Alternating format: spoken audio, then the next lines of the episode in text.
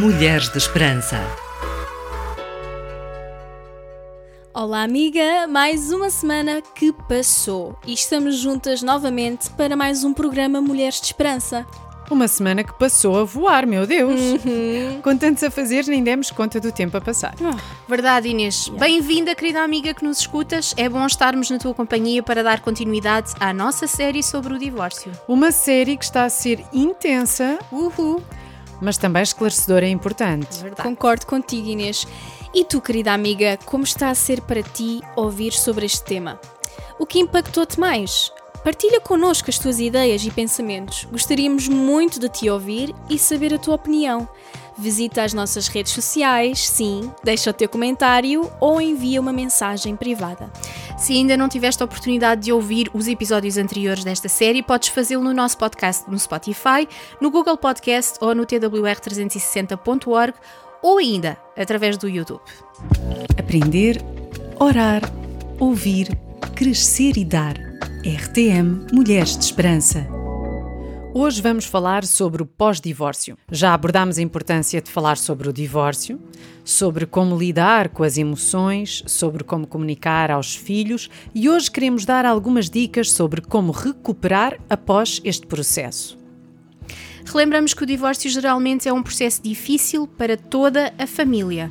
Um psicólogo pode ajudar a decidir se o divórcio é a melhor opção, a lidar com uma situação de divórcio e também a recuperar dela. Uhum. A mediação de um psicólogo ou psicóloga pode ajudar na negociação do divórcio e na relação entre os ex-cônjuges e para o bem-estar dos filhos quando existem.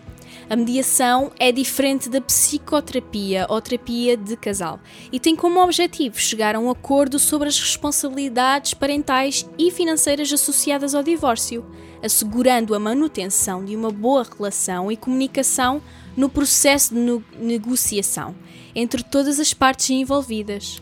Também em contexto de terapia de casal ou familiar, a ajuda de um psicólogo pode ser benéfica para o bem-estar emocional, na relação entre o casal e nas necessidades das crianças que possam estar envolvidas. Pode também ser de ajuda a tomar e a coordenar decisões com o mínimo de conflito, que é o que se quer. Sim.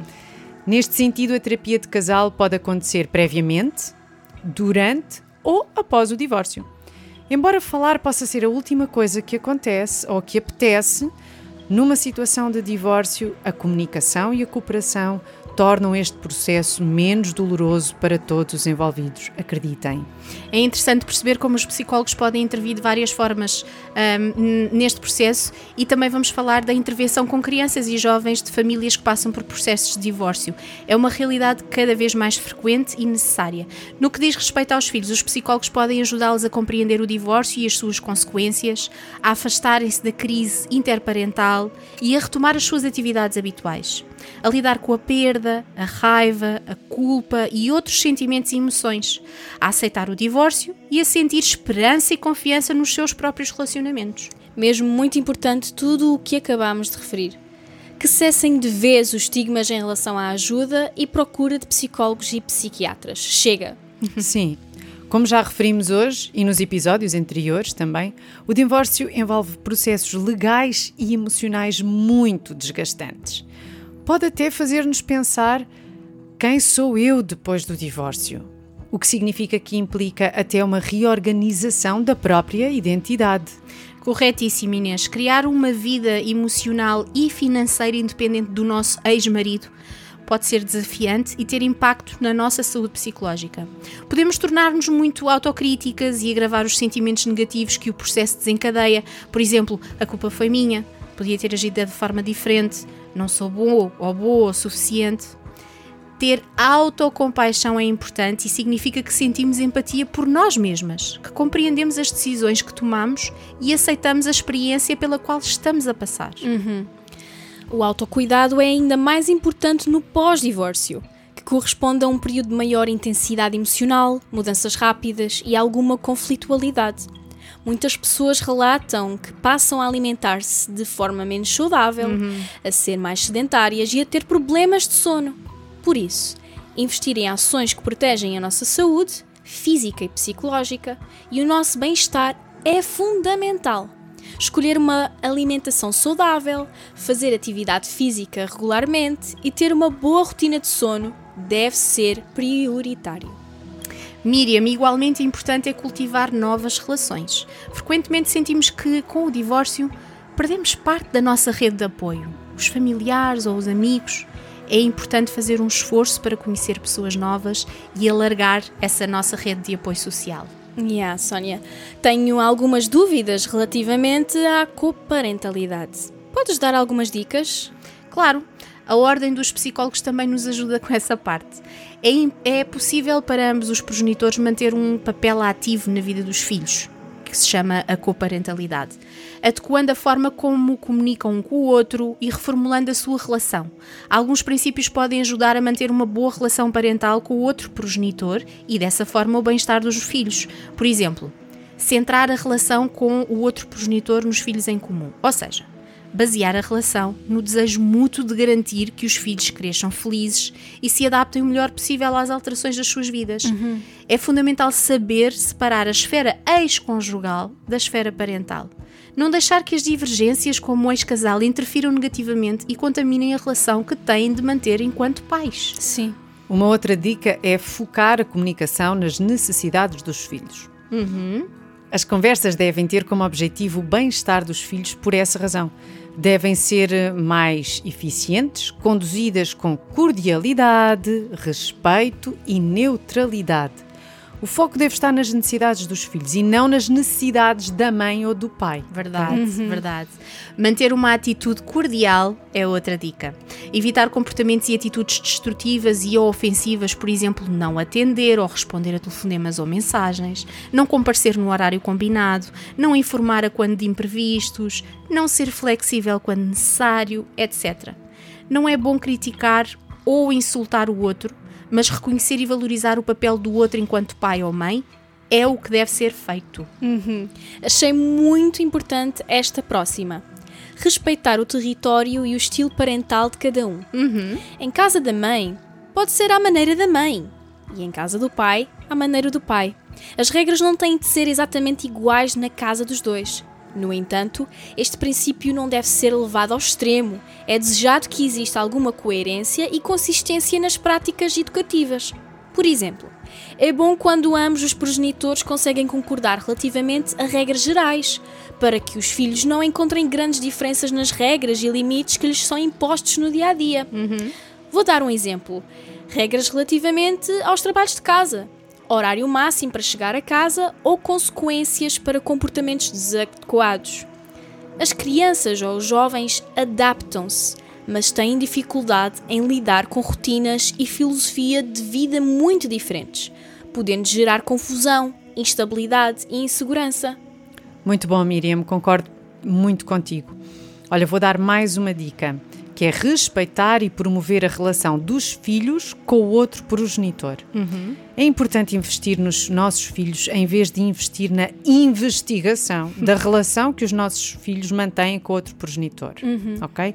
É essencial não denegrir a imagem do outro à frente da criança ou do jovem, tendo em atenção que comunicamos de forma verbal e direta mas também de forma não verbal e indireta. Uhum, é que um gesto pode valer mais do que mil palavras Grande e eles ditado. percebem. É verdade. Sim. É verdade. De igual forma, os filhos nunca devem ser colocados no papel de juízes ou decisores. Uhum. Por exemplo, com quem queres ir este fim de semana? Com o pai ou com a mãe?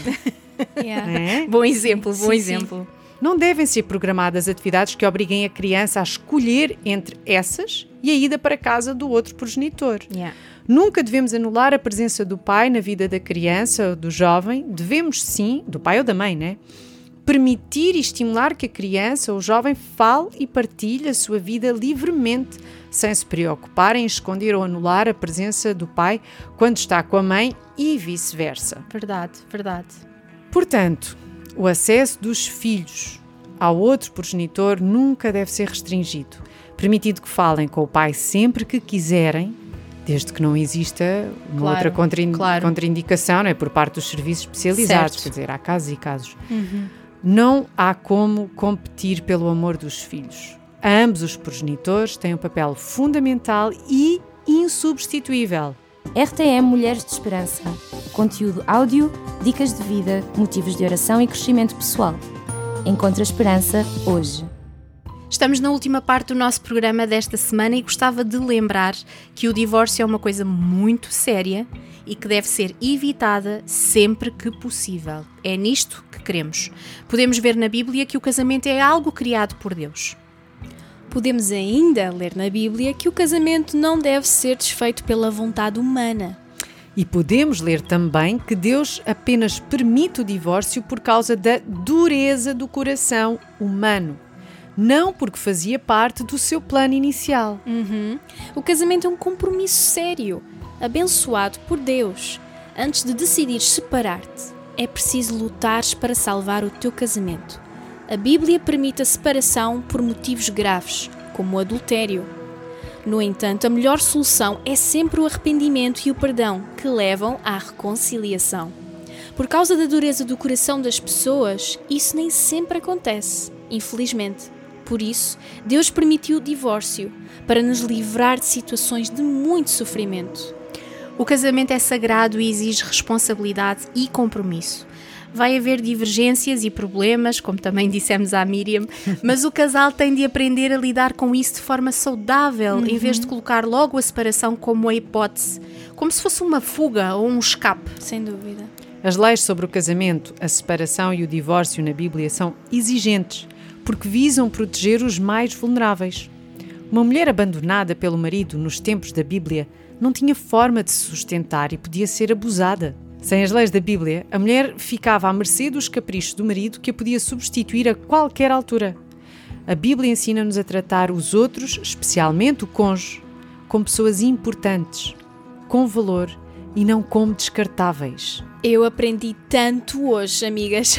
Todas nós aprendemos. muito. Foi muito bom. Chegamos ao fim do nosso programa de hoje. Na próxima semana terminamos esta série e vamos falar sobre um novo relacionamento após o divórcio. Contamos contigo. Até lá. Encontra esperança hoje. Este programa foi produzido com donativos de pessoas que voluntariamente contribuem para este projeto. Ajuda-nos a levarmos esperança a todas as mulheres. Contacta-nos pelo e-mail mulheres@radiotransmundial.org.